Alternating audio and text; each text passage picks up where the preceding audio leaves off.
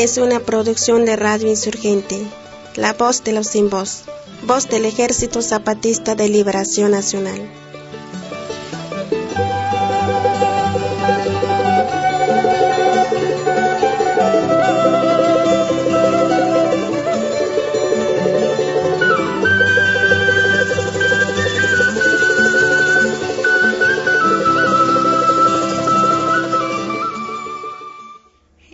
Radio Insurgente, la voz de los sin voz, voz del Ejército Zapatista de Liberación Nacional.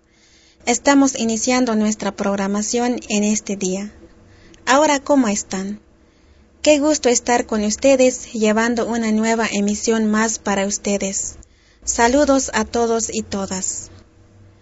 El día de hoy vamos a tener noticias sobre la represión que está pasando acá en nuestro país México y también vamos a presentar un poco de la situación de las comunidades Mayo Yoreme que se encontraron con la Comisión Sexta Zapatista en su reciente visita por Sonora. Y tendremos un poco de música y algunos mensajes que nos han enviado los oyentes desde diferentes partes.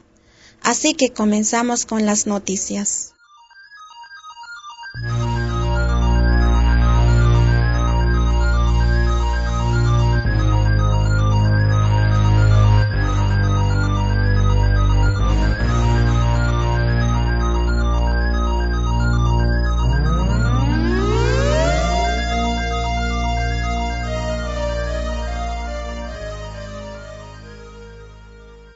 Los compañeros y compañeras de Regeneración Radio, que es una radio libre adherente de la otra campaña, denunciaron que enfrentan una grave amenaza de desalojo del lugar desde donde transmiten.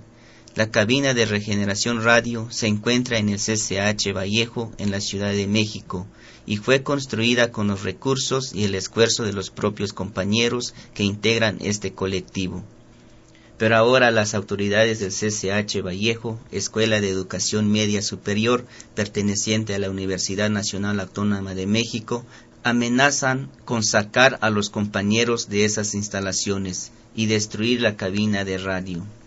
Regeneración Radio informó que a pesar de que estaban dialogando con las autoridades del CCH Vallejo para encontrar un acuerdo, la cerrazón de las autoridades llevó a romper el diálogo el 25 de junio, por lo que la amenaza de desalojo sigue en marcha. Los compañeros y compañeras de Regeneración Radio han desarrollado un trabajo muy importante en la difusión de las luchas y los problemas de la gente de abajo en nuestro país.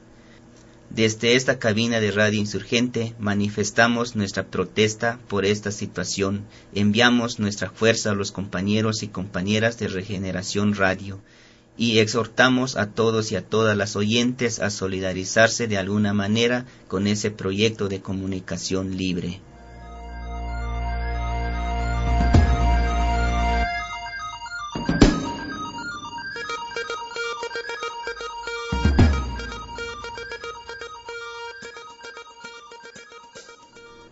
El Consejo Indígena Popular de Oaxaca, Ricardo Flores Magón, denunció que la comunidad de San Isidro Aluapa es amenazada con la entrada del Ejército Federal. Como explicamos la semana pasada, los campesinos de San Isidro Aluapa fueron agredidos el 18 de junio al intentar proteger un bosque de talamontes de la comunidad vecina de San Miguel Aloapa. En esa agresión resultaron muertos dos habitantes de San Miguel y fueron torturados y encarcelados cinco compañeros de San Isidro, acusados de esas muertes a pesar de que ellos no iban armados. El Consejo Indígena Popular de Oaxaca organización a la que pertenece la comunidad de San Isidro. Explicó que ahora el gobierno estatal y autoridades de San Miguel amenazan con militarizar San Isidro con el pretexto de buscar armas. El Consejo Indígena Popular de Oaxaca agregó que la Policía Estatal y el Ejército Federal ya están rondando el área y que el día 21 de junio la Secretaría de Salud retiró su personal y cerró la clínica de San Isidro. Ante estos hechos, el Consejo Indígena Popular de Oaxaca hizo un llamado a la sociedad civil nacional e internacional para impedir más injusticias y para exigir la liberación de los cinco compañeros que defendieron su bosque y que ahora se encuentran en el penal de Ixcotel, Oaxaca. A continuación vamos a escuchar unas palabras que dio un compañero del CIPO en una conferencia con medios libres acerca de las torturas y las irregularidades que han sufrido los compas que se encuentran presos. Sí, acerca de las detenciones, desde un momento cuando fueron detenidos los compañeros y la compañera en lugar de los hechos, pues no había ninguna orden de aprehensión, o al instante de que fueron detenidos los compañeros sufrieron múltiples torturas. Eh, los compañeros que no pudieron asistir a esta comisión, acompañarnos más bien, pues este, nos narraron de que los compañeros fueron golpeados este, con palos, con el manco del hacha, con, inclusive con el mismo metal del hacha. Y este, hubo muchas irregularidades desde, el momento cuando fueron detenidos los compañeros. De ahí los trasladaron a la cárcel municipal de San, Miguel Aloapan, donde los torturaron durante casi ocho horas, a donde los amarraron con, suponemos que fue con cables de energías eléctricas, con mecate, con todo, y porque el día viernes que pudimos platicar con los compañeros y sobre todo este tocarlos físicamente vimos que en la muñeca de los compañeros pues estáis costras de heridas muy fuertes. Uno de los compañeros este trae mordidas en la parte baja del cuello entre el cuello y la clavícula. Así como moretones en todo en su cuerpo de los compañeros. La compañera este sí también fue torturada estuvieron en estado eh, agonizante en la cárcel municipal. También estuvieron incomunicados desde, un principio cuando fueron incomunicados, este, según este, las versiones que vamos teniendo de las personas de buen corazón que nos fueron informándonos que los compañeros fueron trasladados a altas horas del día de la, eh, del día lunes, a altas horas de la noche fueron trasladados, pero no a, a la Procuraduría, sino a la cárcel municipal de Etla, ahí donde permanecieron y desconocemos en el momento o el, la fecha que fueron trasladados a los separos de, de la Procuraduría del Estado de Oaxaca. Hasta el, hasta la noche, hasta la noche del día martes fue con muchas dificultades, este, un abogado de la sección 22 un, una abogada de la Asamblea Popular, un médico de nuestra organización y, y una de las compañeras nuestras formaron el equipo para que así pudieran este, visitar a los compañeros en, en los separos. Pero desde, desde un inicio cuando fueron este, detenidos, pues siempre hubo esas regularidades, esas mentiras de que el gobierno no sabía dónde se encontraban los compañeros, más sin embargo, sabían todo y este nos mintieron a los compañeros diciendo que a la comisión que fue a visitar a los compañeros diciéndoles que los compañeros nuestros que estaban detenidos se encontraban en los separos eh, el cerezo de Etla que fue totalmente falso y los y cuando ya estaban cerca de Etla fue cuando recibieron la, una llamada telefónica del, del, su, del secretario del gobierno diciéndoles que no se encontraban sino que se encontraban en los separos de la Procuraduría de Oaxaca entonces así fue como regresaron los compañeros que venían de comisión y este así fue como fueron a la procuraduría a los separos de la procuraduría y así fue como este pudieron este eh, encontrar a los compañeros y conversar un rato con ellos para platicar con ellos de que se reservaran sus derechos a declarar porque la procuraduría lo estaba presionando amenazándolos para que declararan en, la, en esa misma noche Así fue como permanecieron el miércoles en los separos, todavía el miércoles, el jueves, hasta como a las 10 de la mañana, entre 10, 10 y media de la mañana el día jueves fue cuando fueron trasladados a la penitenciaría de Iscotel, porque había mucha gente de San Miguel Aloapan, este, con la, con la intención de, de golpear a los compañeros nuestros o a los familiares que podían subir a visitar a este a sus familiares presos en ese cerezo. Por eso fue de que, pues por una parte estuvo bien de que fueron trasladados los compañeros a ese cerezo de Iscotel, porque como en Etla es el, punto principal de entrada de la, de toda, toda la, gente, los ciudadanos de San Miguel Aluapan, entonces sí estamos en serios peligros con los compañeros en la ciudad de Oaxaca, pero también quiero decir que el día viernes, que fue a las a las 10 de la mañana del día viernes fue cuando empezó la declaración de los compañeros. Hubo muchas irregularidades porque el Ministerio Público de turno obligó a los compañeros a que declararan cuatro en, un solo momento y el abogado de, defensor de la organización le dijo que no era posible, no era posible que declararan cuatro al mismo tiempo, sino que pues que le declararan de una en una pero pues se le negó totalmente el derecho a los compañeros, es más, este, el Ministerio Público les gritó este, con palabras altisonantes al, abogado. Nosotros entendemos bien que estamos enfrentando este, todo, a todo el aparato del, eh, del Estado, gobierno estatal y gobierno municipal o presidente municipal como se llame, estamos enfrentando ese aparato represor tan poderoso como en pocas palabras, lo que quieren hacer con los, o lo que están haciendo, perdón, con nosotros es así como actuaron con la Asamblea Popular, con todos los pueblos que estuvimos presentes en los momentos difíciles en los meses del año pasado y de la misma manera están actuando con nosotros como organización de comunidades. Y eso es lamentable los hechos que estamos sufriendo.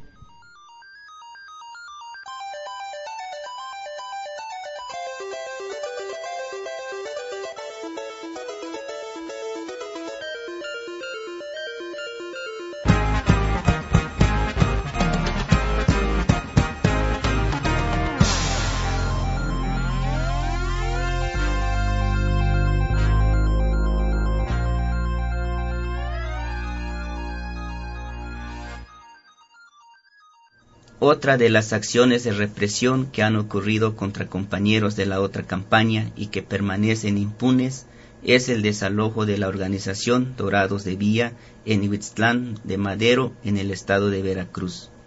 Como recordarán, el pasado 14 de junio, 40 compañeros fueron desalojados violentamente en un predio que habían recuperado y 10 compañeros fueron encarcelados. Entre los detenidos se encuentran un menor de edad, varios ancianos y uno de los compañeros tiene una herida de bala. Estos diez compañeros fueron golpeados, amenazados, interrogados, sin traductor de su lengua y trasladados a un penal lejano en donde se les dificulta la asistencia familiar y legal. Ante la difícil situación que enfrentan los compañeros dorados de vía, adherentes a la sexta declaración de la selva lacandona, los compas de la otra campaña en Veracruz solicitan ayuda económica para los familiares de los detenidos y para los gastos en los procesos jurídicos de los presos. Los donativos económicos se pueden hacer llegar a la cuenta 41 52 31 02 32 51 85 64 de Vancomer, a nombre de Graciela García Trejo.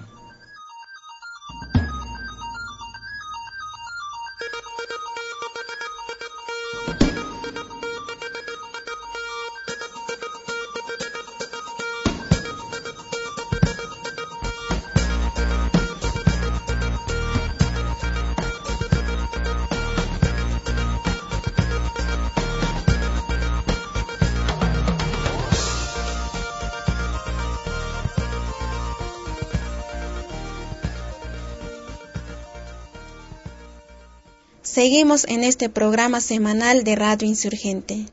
Y ahora vamos a presentar algunos materiales que preparamos sobre la situación del pueblo Mayo Lloreme en Sonora, grabados durante la reciente visita de la delegación de la Comisión Sexta Zapatista. La visita a territorio Mayo Lloreme por parte de la delegación de la Comisión Sexta, integrada por los comandantes David y Eduardo, y por la comandante Susana, duró varios días e incluyó distintas comunidades. Una de esas comunidades fue Bachoco el Alto, en el municipio de Etchojoa, Sonora, donde 40 familias luchan desde hace más de 30 años para que el gobierno les reconozca la propiedad de las tierras donde viven. La delegación de la Comisión Sexta también estuvo en las comunidades de Boasiacobe, de Huirachaca y también en Punta de la Laguna, donde el año pasado estuvo el delegado Cero. Y de allí de la reunión en Punta de la Laguna Vamos a escuchar las palabras de bienvenida que leyó un compañero Yoreme.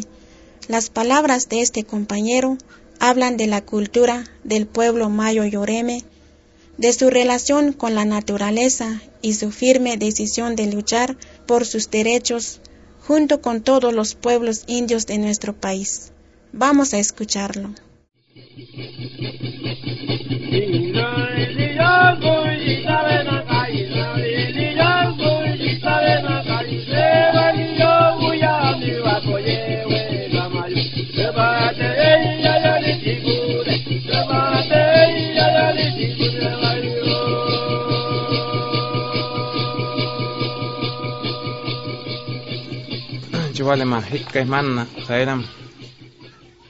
En nuestro carácter de comunicadores y el deber de representante Yoreme Mayo, nos corresponde la tarea de dar a conocer con toda oportunidad, responsabilidad y respeto, en esta ocasión, el segundo encuentro con nuestras hermanas y hermanos de la delegación del Congreso Nacional Indígena, de la sexta delegación del Ejército Zapatista de Liberación Nacional, Hermanas y hermanos lloremes presentes, antes de continuar con esta ceremonia de bienvenida a nuestros hermanos, vamos primeramente, y como es nuestra costumbre, dirigir con todo respeto y devoción nuestra más profunda e infinita gratitud a la misericordia de nuestro Creador, que ante todo nos otorga el privilegio de la vida, la gracia de la cordura, la oportunidad de mirar, oír, respirar, palpar, admirar, respetar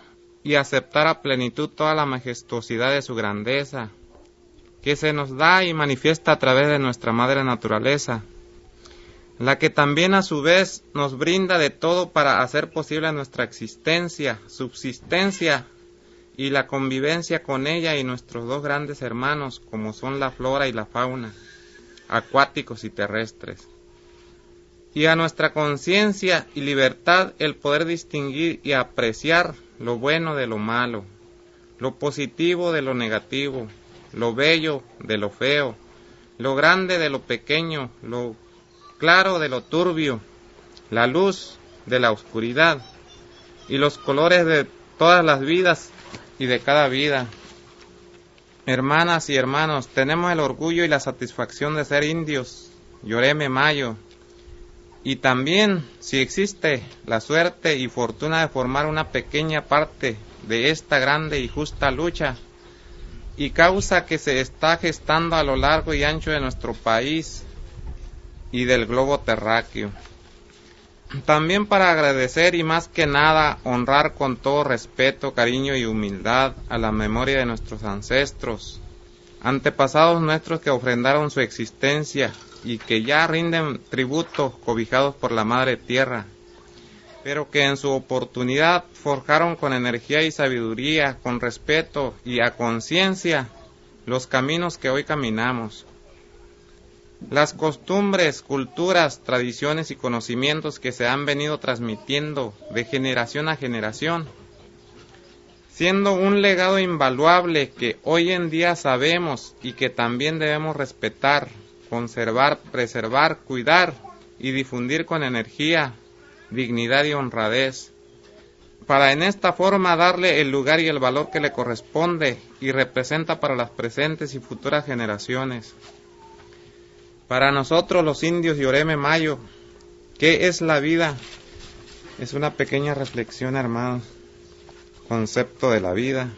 La vida en sí ha sido a través de los tiempos un misterio insondeable para sus portadores, y aún sin embargo la gran mayoría la interpreta como un privilegio, una bendición o un milagro que nos es otorgado por un Creador supremo y único, y que se nos concede a través de las múltiples acciones y reacciones que se suscitan y manifiestan en la madre naturaleza. La vida es el resultado del encadenamiento de los procedimientos biológicos mismos que se originan gracias a la existencia e intervención de los elementos naturales básicos, fundamentales e indispensables en la existencia de las tres especies vivientes sobre la Tierra. La tierra, el agua, el aire y el calor del sol son los cuatro elementos básicos y principales que hacen posible nuestra existencia en este planeta. La existencia de la vida se hizo posible desde el momento mismo en que existió Dios, ya que Dios mismo se considera vida.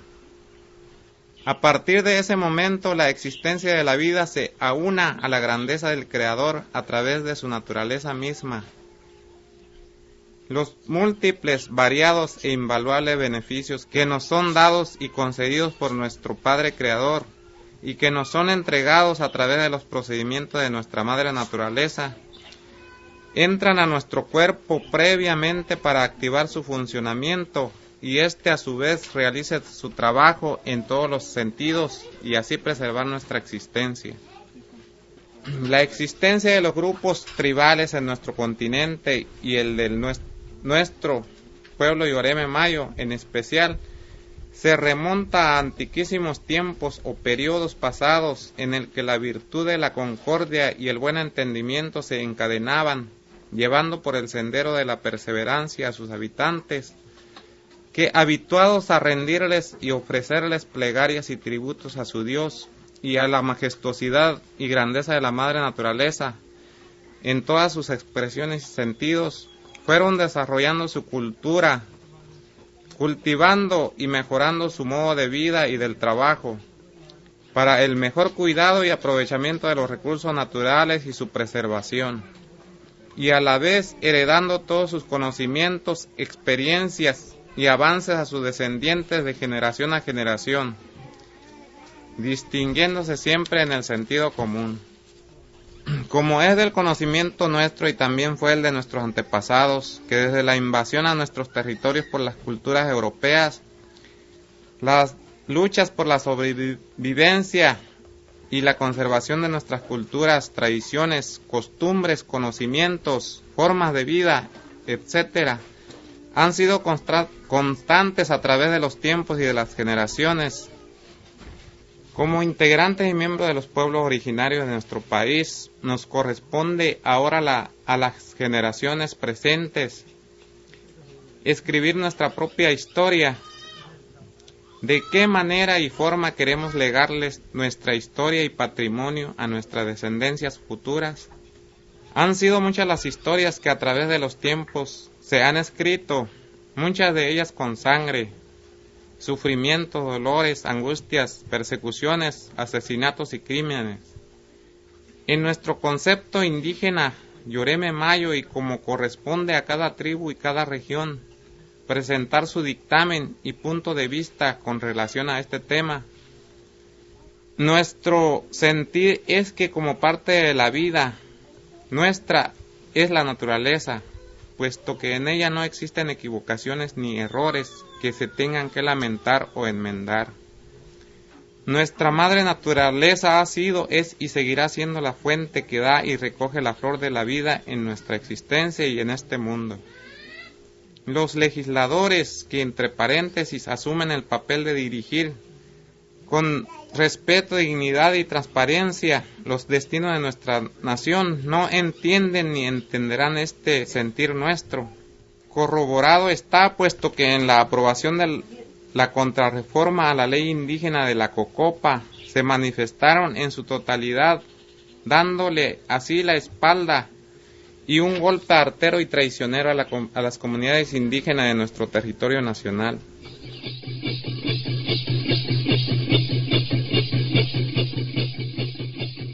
En esta lucha todos estamos hermanados. La hermandad es lo que cuenta la, la fuerza que se está originando con estas uniones de las tribus indígenas de todo el país.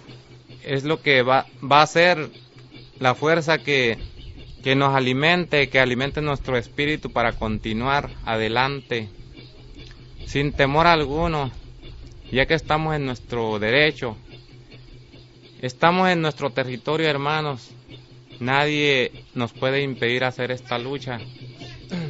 En chim licencia, po, me una, a nocta.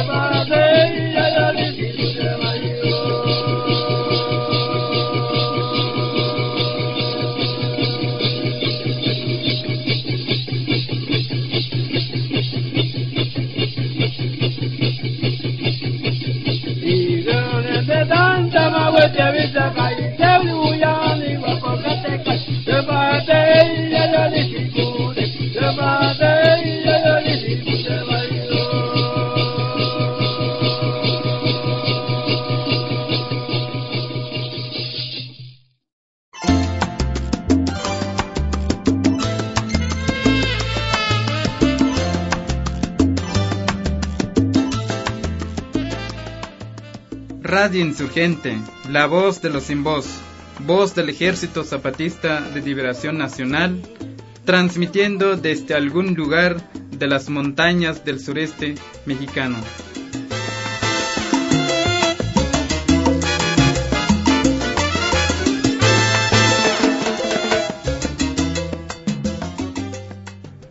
La comunidad de Tierra Blanca, municipio de Navojoa, fue otra de las comunidades lloremes que recibieron a la delegación de la Comisión Sexta Zapatista. Al igual que en las otras comunidades lloremes, la lucha contra el despojo de tierras es permanente en Tierra Blanca. Pero además, los compañeros hablaron de muchos otros problemas que enfrentan en la región semidesértica donde se ubican. Vamos a escuchar algunos testimonios que dieron varios compañeros de Tierra Blanca sobre la falta de agua para regar sus cosechas y sobre otros problemas que padece su comunidad.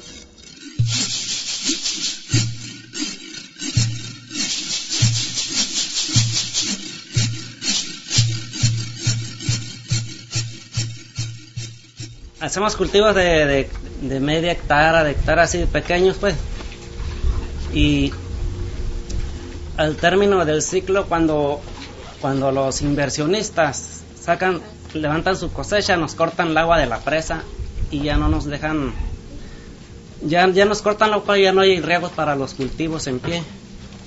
Y hace poco tuvimos una reunión con, con un ingeniero, no me acuerdo cómo se llama, de la Zagarpa, y dijo que no podía darnos solución a eso porque tenía que hacer llamadas a México para que le dieran órdenes para que nos siguieran dando riegos para las siembras de los cultivos en pie. Y ahorita esos cultivos se nos están secando a falta de agua y no va a haber cosecha de maíz, ni de frijol, ni de calabaza, a falta del riego. Y, de eso subsistimos nosotros los que sembramos las tierras, de, las, de las cosechas que, que llegamos a hacer. Y yo creo que por el momento no va a haber solución para eso, porque nos dijo el ingeniero que no, iba, iba a solicitar para abrir la presa, porque la presa sí tiene agua. Y dijo que él no, él no era inmediato con eso, pero él es representante aquí. Es el jefe en turno aquí en la, en la región, pues. Y, y eso lo hago en representación de todos los que los que siembran aquí, porque de eso, de, de eso subsistimos. Hacemos inversiones pequeñas, pero queremos comer de ahí, pues, no para no para comercializar como los como los grandes terratenientes, pues ellos ellos hacen eso para hacer comercio y nosotros no. Ah, y sí, sí me dijeron que estaban solicitando como 60 millones de metros cúbicos para que para que los terratenientes, los inversionistas siembren maíz en agosto para que entonces se abra la presa, pero para los que tienen para que siembren maíz en toda la región, pero los inversionistas. Y nosotros ahorita tenemos el cultivo verde y se nos va a secar a falta de agua. Y eso no es de hoy, es de, varios años. Y, todo el tiempo así ha sido. Para los pobres no hay, para los indios no hay, no hay agua. No hay agua. Bueno, para los ricos. Para los ricos, para los ricos sí hay agua, para los gente pobre no hay agua.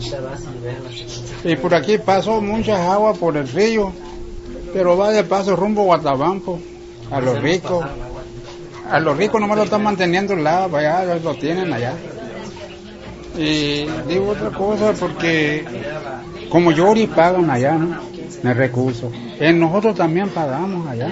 Y así lo niegan el agua, ¿no? A lo mejor una solución para nosotros sería un, un pozo. Un pozo para en caso de emergencia, pues.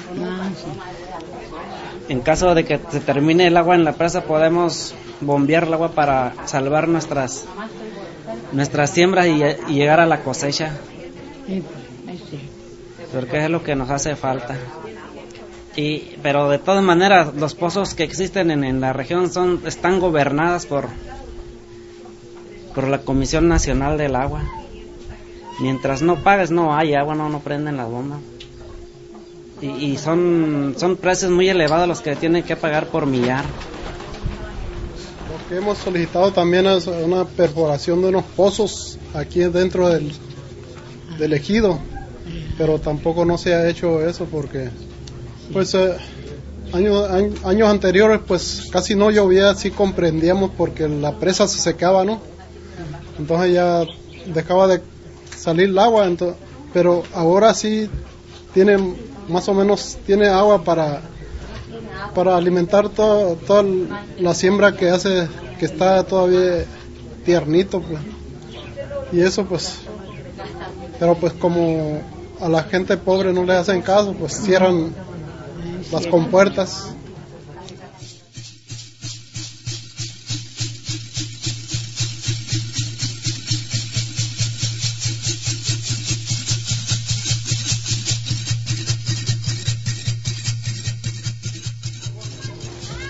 no, y aquí también hay otro problema de elegido con, con la comunidad, porque, porque vienen los del gobierno y, y, los ponen en punta con, los mismos hermanos, como quien dice, pero por los mismos compañeros. los puros pleitos, pues. no, no, y ni uno ni el otro puede trabajar. Eso, pues es ejido aquí. Es ejido. pero están peleando comunidad y comunidad no existe. están entrando, pues están entrando, pues no hacen caso, ¿no?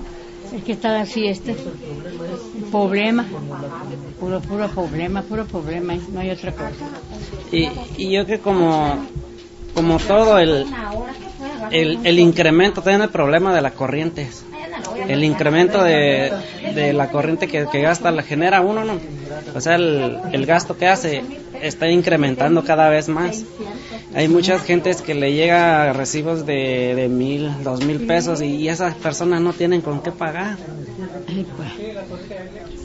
Pues aquí la, la autoridad también, pues como, como tienen ellos el poder de estar nombrado de, digamos, judiciales que andan en los carros, agarran a algún pobre por ahí y pues los agarran y los golpean y como queriéndole sacar algún algún delito que, que no haya cometido, pero pues mucho, muchos, mucha gente pues eh, los asustan y hacen que se echen la culpa y ya, ya les, o como ellos cargan, tienen el poder de agarrar algún como dicen, la mota, ¿no? Y se los echan en la bolsa y ya, ya les dicen, ¿y esto qué, qué es lo que trae? Le dicen, no, pues eso yo no lo traía, sí la traía y, y ahí le están, empezando a golpear. Hasta que no digas que es, tuyo, te van a dejar de tormentar, le dicen. Así, es, así han sido toda esa injusticia ahí, aquí en estas comunidades, no nomás en esta, en toda la región, pero y los y los grandes eh, exportadores ni los tientan. Ahí están ellos eh, amparándolos a ellos para, para echarle la, culpa a otros pobres inocentes. Pero pues como, como dicen, ellos tienen el poder ahorita, pues así es que si uno empieza a hablar, pues ahí después lo agarran y lo empiezan a calentar. por eso mucha gente que pues querer evitarse esas, esas cosas pues mejor ni hablan nada, no dicen nada. Mejor, mejor prefieren estar callados para no, para no tener esos problemas con la autoridad porque la autoridad es muy prepotente pues.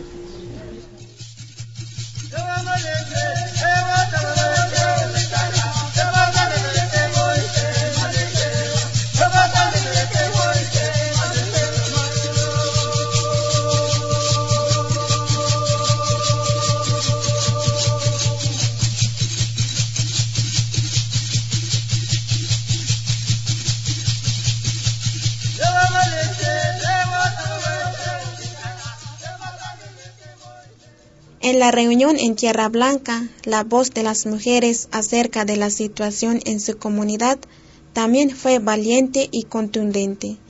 Escuchemos algunas de las palabras que dieron las compañeras.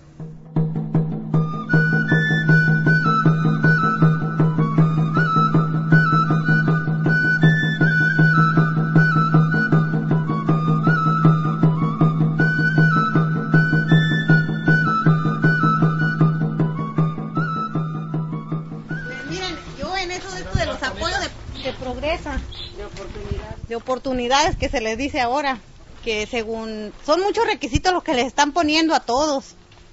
Pues, a, nosotros no, no se nos hace tan difícil porque nosotros sabemos leer y escribir, pero señoras que ya son de avanzada edad no saben leer ni escribir y son tareas que nos están dejando, que escritas y que investiguen y todas las señoras que no saben leer, ¿cómo van a investigar eso?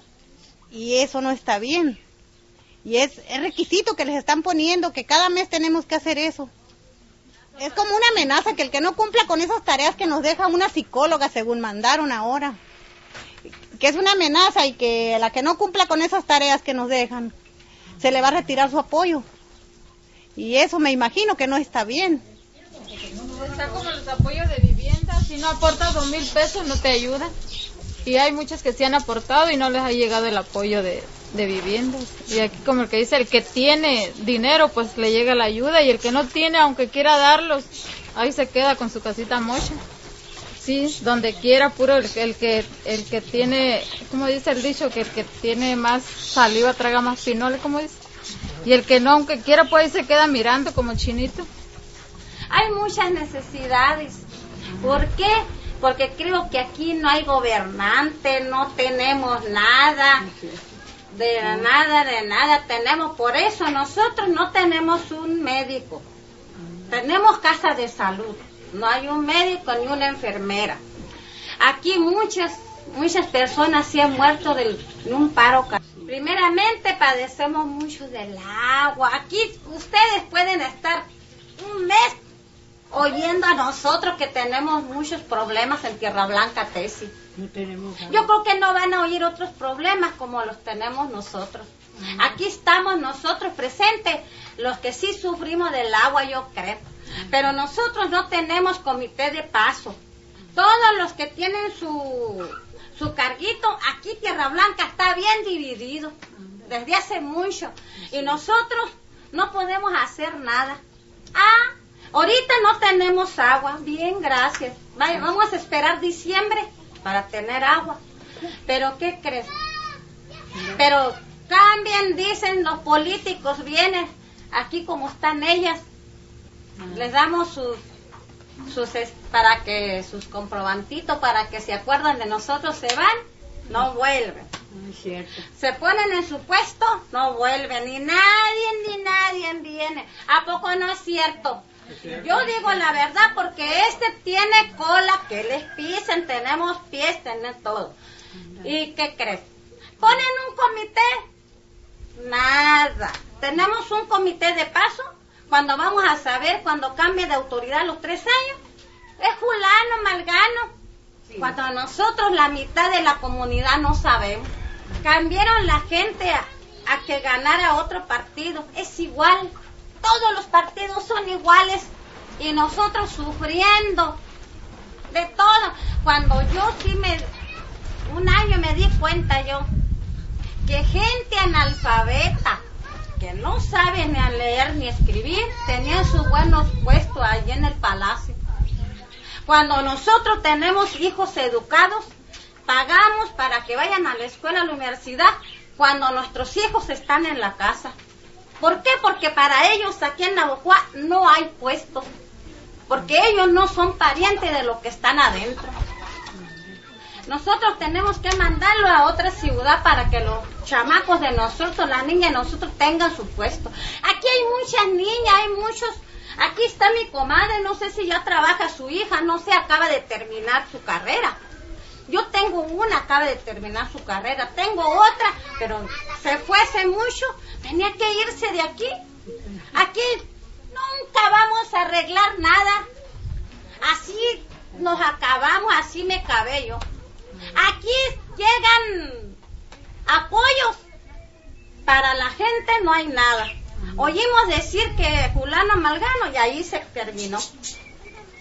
Apoyo no hay nada. Ahorita estoy viendo que unas viviendas están dando, pero la, la misma familia, te voy.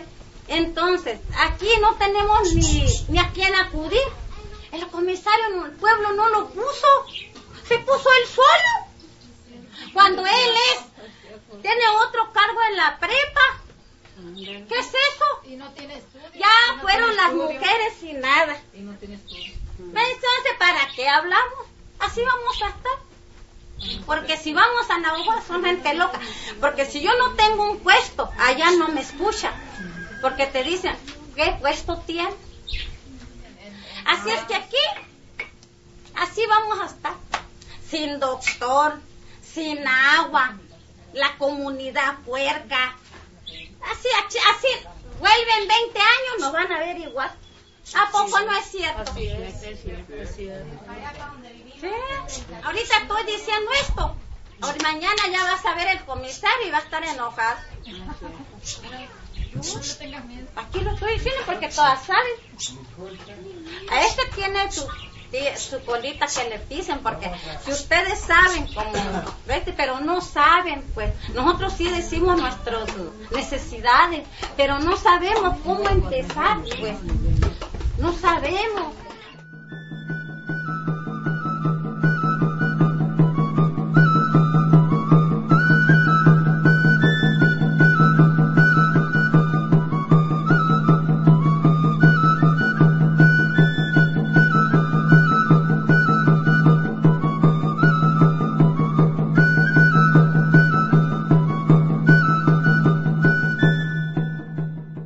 Ante los testimonios de las compañeras y compañeros de Tierra Blanca, el comandante David dio unas reflexiones y propuestas.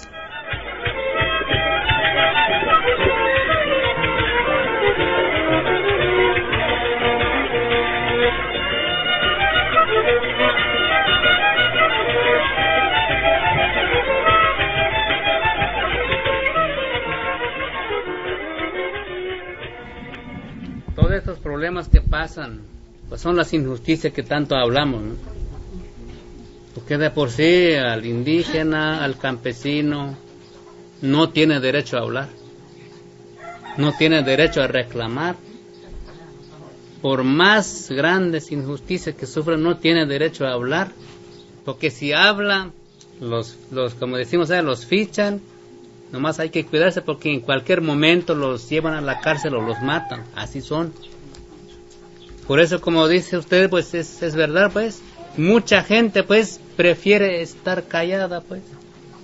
Hombres, mujeres, por más que vean las injusticias que pasan en su comunidad o en su vida propia, prefieren quedarse callados porque por temor pues a las autoridades, porque los lleva a la cárcel, porque les inventa delitos, todas esas cosas pues. Pero para poder de veras denunciar todo eso es mejor hablar, si no hablamos, pues no se sabe pues qué es lo que está pasando. Sí es cierto, da miedo. Porque ¿quién va a querer ir a la cárcel así gratis? No. Es que así son pues los malos gobernantes pues. Por eso hablamos pues hay, hay malos gobernantes pues porque todos sus niveles de gobierno con tal que están bien este de acuerdo con el mal gobierno estatal y federal hasta los municipales hasta nos tratan mal Así pasa por todos lados. Es el dinero, pues, que, que domina allí, pues, donde hay dinero, pues, los que tienen dinero, pues, tienen todo el poder y se sienten los patrones y señores de todos. Y la gente pobre que no tiene con qué comer, que no tiene con qué trabajar, aunque tiene un pedazo de tierra, pero no tiene recursos para, para levantar su cosecha. ¿Y qué hace el pobre? Pues nomás se, se queda pues con, con su pobreza.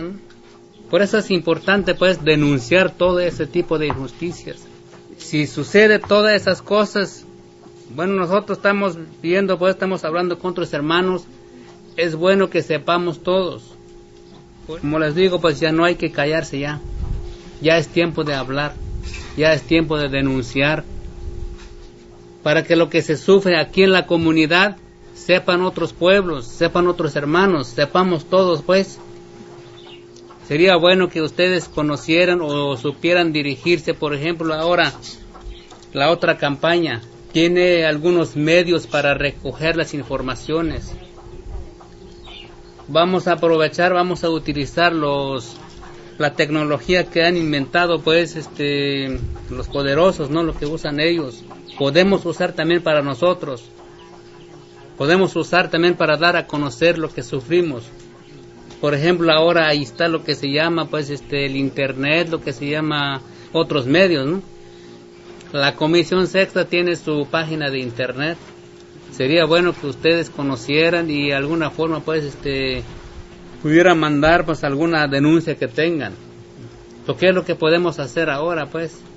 Claro, no podemos hacer muchas cosas porque quisiéramos hacer, pero no no es posible, pues por ahora estamos empezando y además pues sabes que sabemos que tenemos muchas limitaciones, pero lo poco que podemos hacer lo vamos a hacer.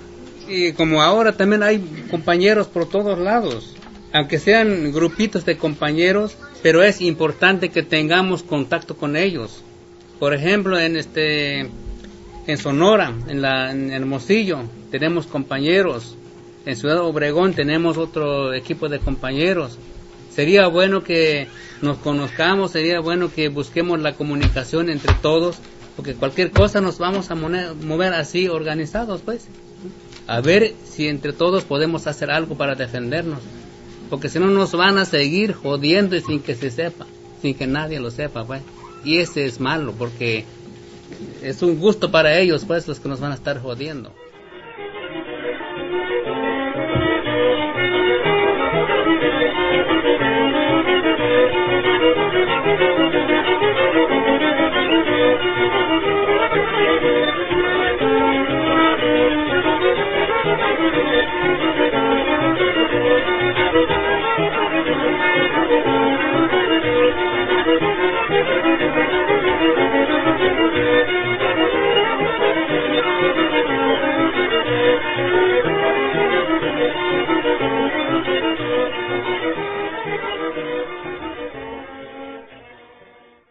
Bien, pues ya escuchamos un poco la situación que encontraron los comandantes de la Comisión Sexta en territorio Mayo Lloreme.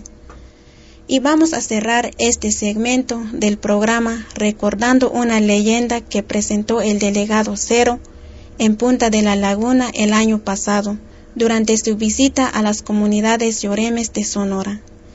Esta leyenda habla de la lucha que hermana a los pueblos indios del norte con los del sur de México.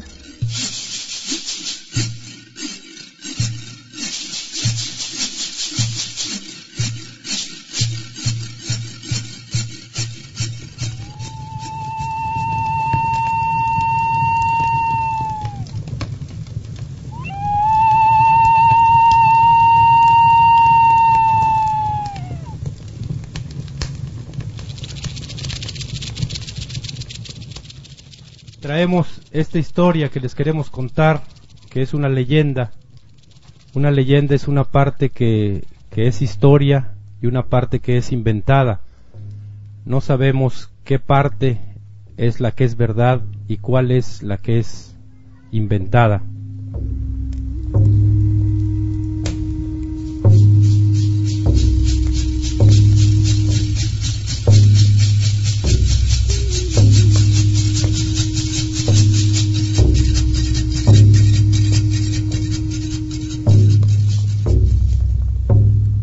Decían nuestros antiguos, nuestros ancianos, los más primeros que llegaron a nuestras tierras, que cuando nació el mundo, los dioses dieron una forma de organizar a nuestros pueblos, porque antes de que llegara el Yori acá, el agua era para beber y daba vida, los árboles crecían, la tierra daba frutos, y nada se compraba ni se vendía, ni mucho menos los hombres y mujeres. Y dice que dieron a organizarse y encargar a alguien que llevara el buen gobierno. El buen gobierno, dicen nuestros antiguos, es el que obedece al pueblo, no el que lo manda. Y que para que los pueblos supieran a quién tenían que mandar, le dieron la vara de mando o el bastón de mando para señalarlo. Así el pueblo sabía quién era que debía obedecer, a quién había que darle orden y quién tenía el cargo de cumplir la voluntad de los pueblos. Así pasó, así nació la vara de mando en los pueblos indios, no para mandar, sino para obedecer. Y era para que cada pueblo supiera a quién tenía que darle orden. Pero también dijeron estos dioses que hacen el mundo que no podía ser una orden individual, que la única forma de hacer que el que tuviera el bastón de mando o la vara de mando obedeciera era que el pueblo se juntara, hiciera de todas las voces una sola voz y en colectivo dijera su voluntad y aquel que llevaba el bastón de mando tenía que cumplirla. Eso era antes de que llegara el Yori, el rico, a conquistar estas tierras.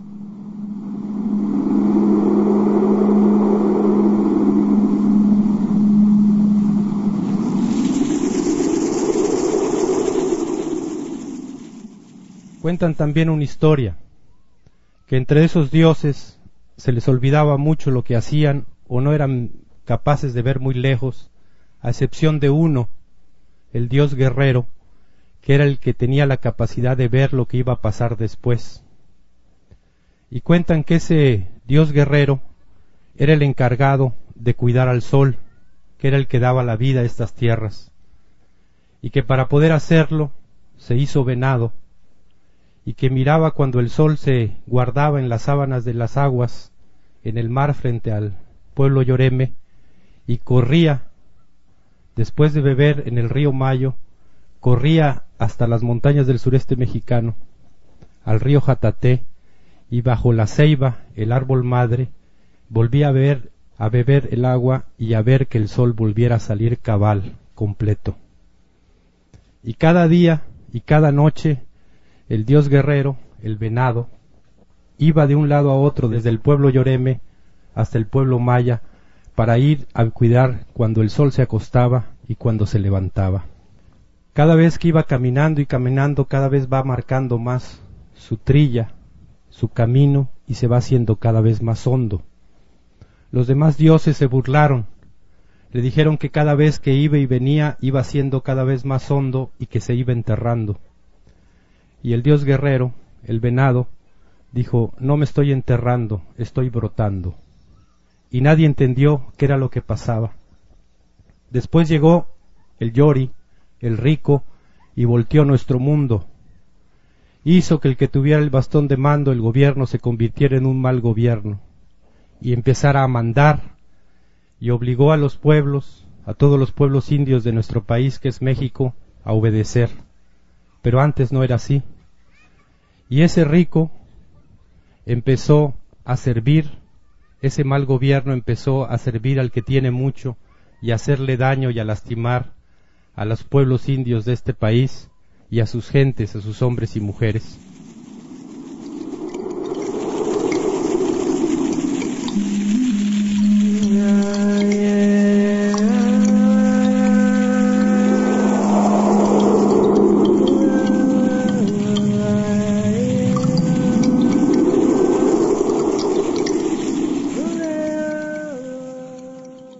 Vieron los dioses que estaba saliendo mal el asunto y decían qué es lo que está pasando, que no sabemos qué pasa, porque estos pueblos aceptan que alguien de fuera los mande. Y entonces no supieron qué hacer y se reunieron hace muchos años los pueblos indios de México y sacaron el acuerdo de que no habían estado cabal, que algo les faltaba en el cuerpo, en el corazón, en la sangre. Y encargaron a uno de los pueblos indios de la costa del Pacífico que buscara remedio. Empezaron a ver cómo le iban a hacer y vieron que se necesitaba la dignidad, el respeto a uno mismo, el respeto a la raza y el respeto al diferente. Y acordaron que había que juntar esa sangre y repartirla lo más que se pudiera para que se levantara el Yoreme, el Maya, el Purépecha, el Huichol, el Tarahumara, el Rarámuri, el Odam, el Comca, el Pima, para volver a exigir su derecho. Y salió una flecha de territorio del Pacífico de los pueblos indios e hirió al sol cuando más cansado estaba, cuando ya había caminado todo el día y estaba por acostarse, y lo hirió en un costado en el sol y empezó a sangrar. Esa sangre se juntó en una gran nube que luego fue exprimida, apretada sobre el territorio, las montañas de todo el país en México, y empezó a salpicar sangre. Dignidad se llamaba, empezó a salpicar sangre entre toda la gente de abajo.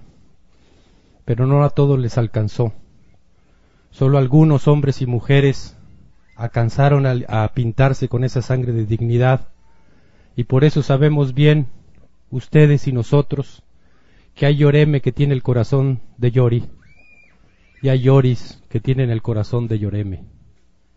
Esos que se quieren revelar, esos que tienen dignidad, son los que fueron manchados por esa sangre.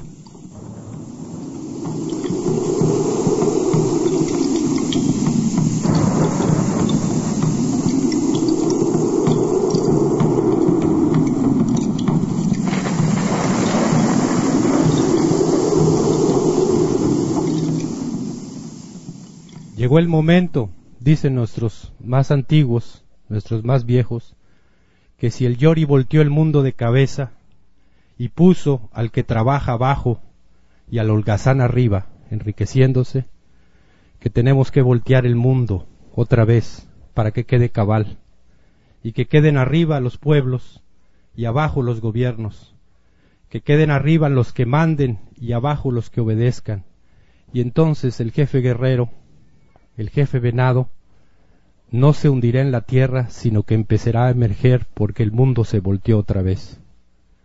Eso es lo que nos cuentan. Y ese es el mensaje que traemos nosotros.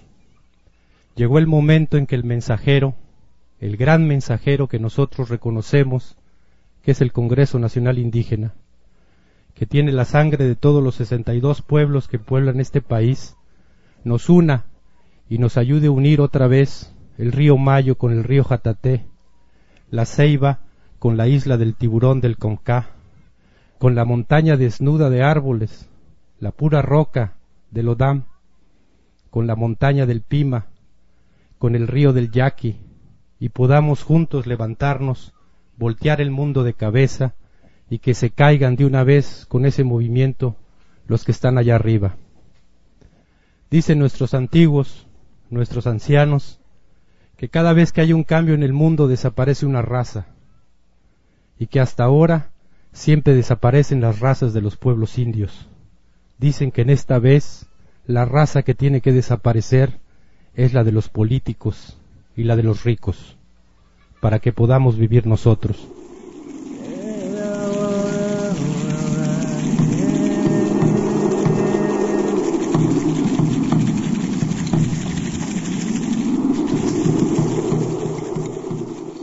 En esos primeros mensajeros que hubo, que unían al pueblo Yoreme con el pueblo Maya, dejaban sus señales, y esas señales están desapareciendo. Está muriendo el río Mayo, está muriendo el río Yaqui, la isla del tiburón quiere ser convertida en mercancía, la roca desnuda de los Odam quiere ser vendida, la ceiba maya quiere ser asesinada. Si eso desaparece, si esas señales que tenemos para caminar nos desaparecen, andaremos el resto de nuestra vida perdidos, como si estuviéramos muertos, aunque hablemos, comamos, caminamos y durmamos.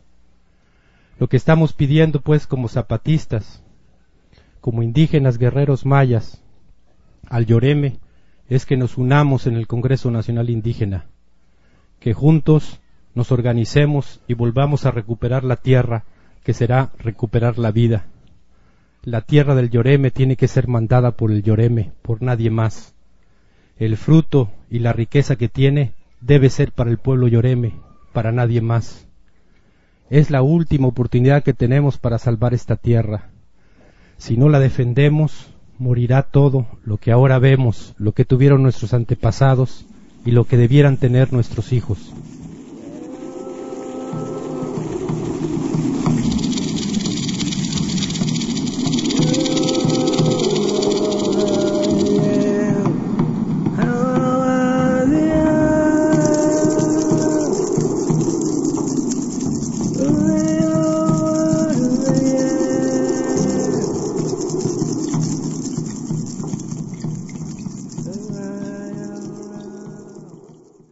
Usted está escuchando Radio Insurgente, la voz de los sin voz. Voz del Ejército Zapatista de Liberación Nacional. Transmitiendo desde algún lugar de las montañas del sureste mexicano.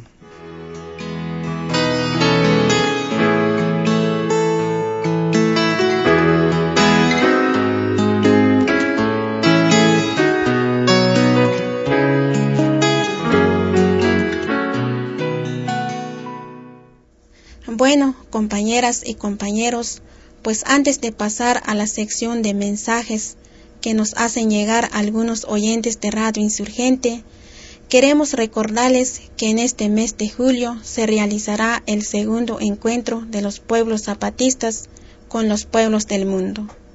El encuentro será del 20 al 28 de julio con actividades en los caracoles de Oventic, Morelia y La Realidad. En este encuentro van a estar como invitados especiales compañeros y compañeras del movimiento de los Sin Tierra de Brasil, del movimiento campesino de Corea, del movimiento campesino de Madagascar, del movimiento campesino de Estados Unidos y de compas de la organización Vía Campesina de Europa, Asia, África y América. Entonces, pues ya saben de esta invitación. Y si ustedes quieren saber un poco más sobre la dinámica que tendrá el encuentro y sobre cómo acreditarse, pueden entrar a la página enlacezapatista.ezln.org.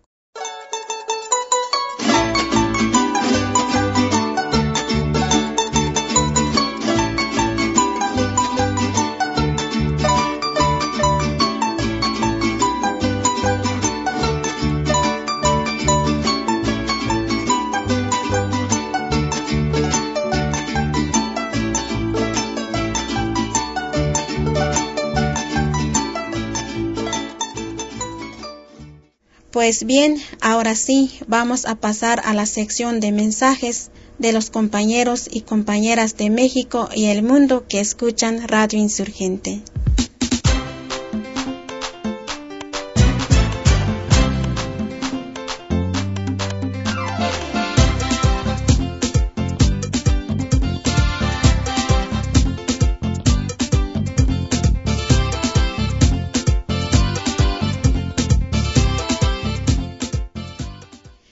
Primero vamos a leer un mensaje que nos mandan de aquí de Chiapas, porque también nos mandan sus cartas los compañeros y compañeras de las comunidades zapatistas. Esta carta llega del ejido El Jardín del municipio autónomo rebelde zapatista 16 de febrero. Es la compañera Berti que nos dice. Queridos compañeros, locutores o locutoras de Radio Insurgente, Primero, reciben un cordial saludo y un abrazo fuerte por mi parte. También saludos a los compas de otros estados y otros países que escuchan Radio Insurgente de la onda corta.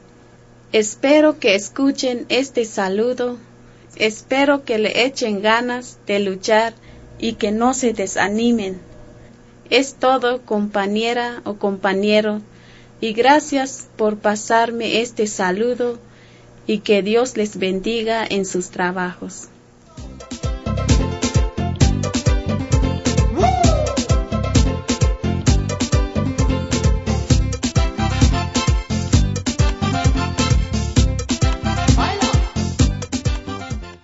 Ahora vamos a leer algunos mensajes que nos han llegado desde Argentina porque muchos compañeros y compañeras argentinas nos mandan sus saludos.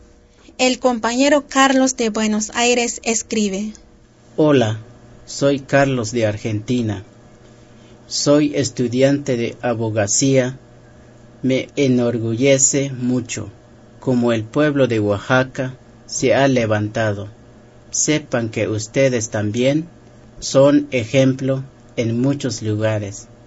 Tiene un gran valor para mí acceder a sus programas y difundirlos será parte de mi vida. Sigan adelante.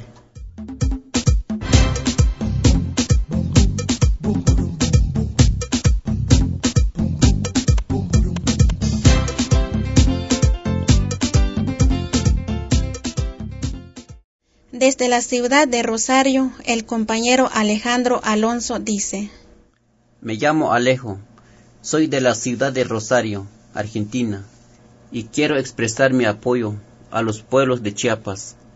El zapatismo es oxígeno nuevo en América Latina. Es el camino a seguir para realizar el sueño de Bolívar. El Che y tantos otros que murieron y trabajaron por ver la patria grande que es América Latina. Soy estudiante avanzado de arqueología y estudié esta carrera porque la historia acá no empezó en 1492, empezó mucho antes. En esa fatídica fecha empezó la noche, pero, como dice Marcos, desde el 94 empezó a aclarecer.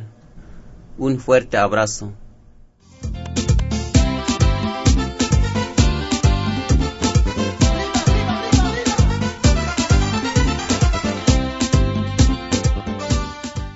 La compañera Lourdes de Buenos Aires dice en su mensaje. Un abrazo fraterno y solidario a los integrantes de la radio. Me brindan su fuerza, su inteligencia y su corazón con cada programa que escucho. Un aguante, como decimos acá, a los maestros educadores de las escuelitas autónomas. Hasta pronto, larga y buena vida.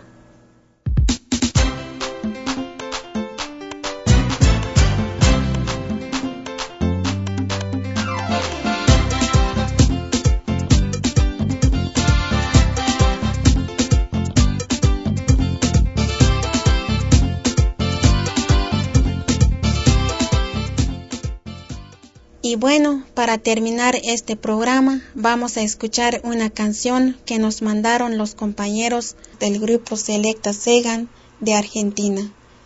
La canción se llama Chiapas Reggae y la dedicamos con mucho cariño con todos los compañeros y compañeras de Argentina que nos escuchan. Y también a los compas de otros países que nos envían sus mensajes. Esperamos que nos escuchen la próxima semana. Hasta pronto.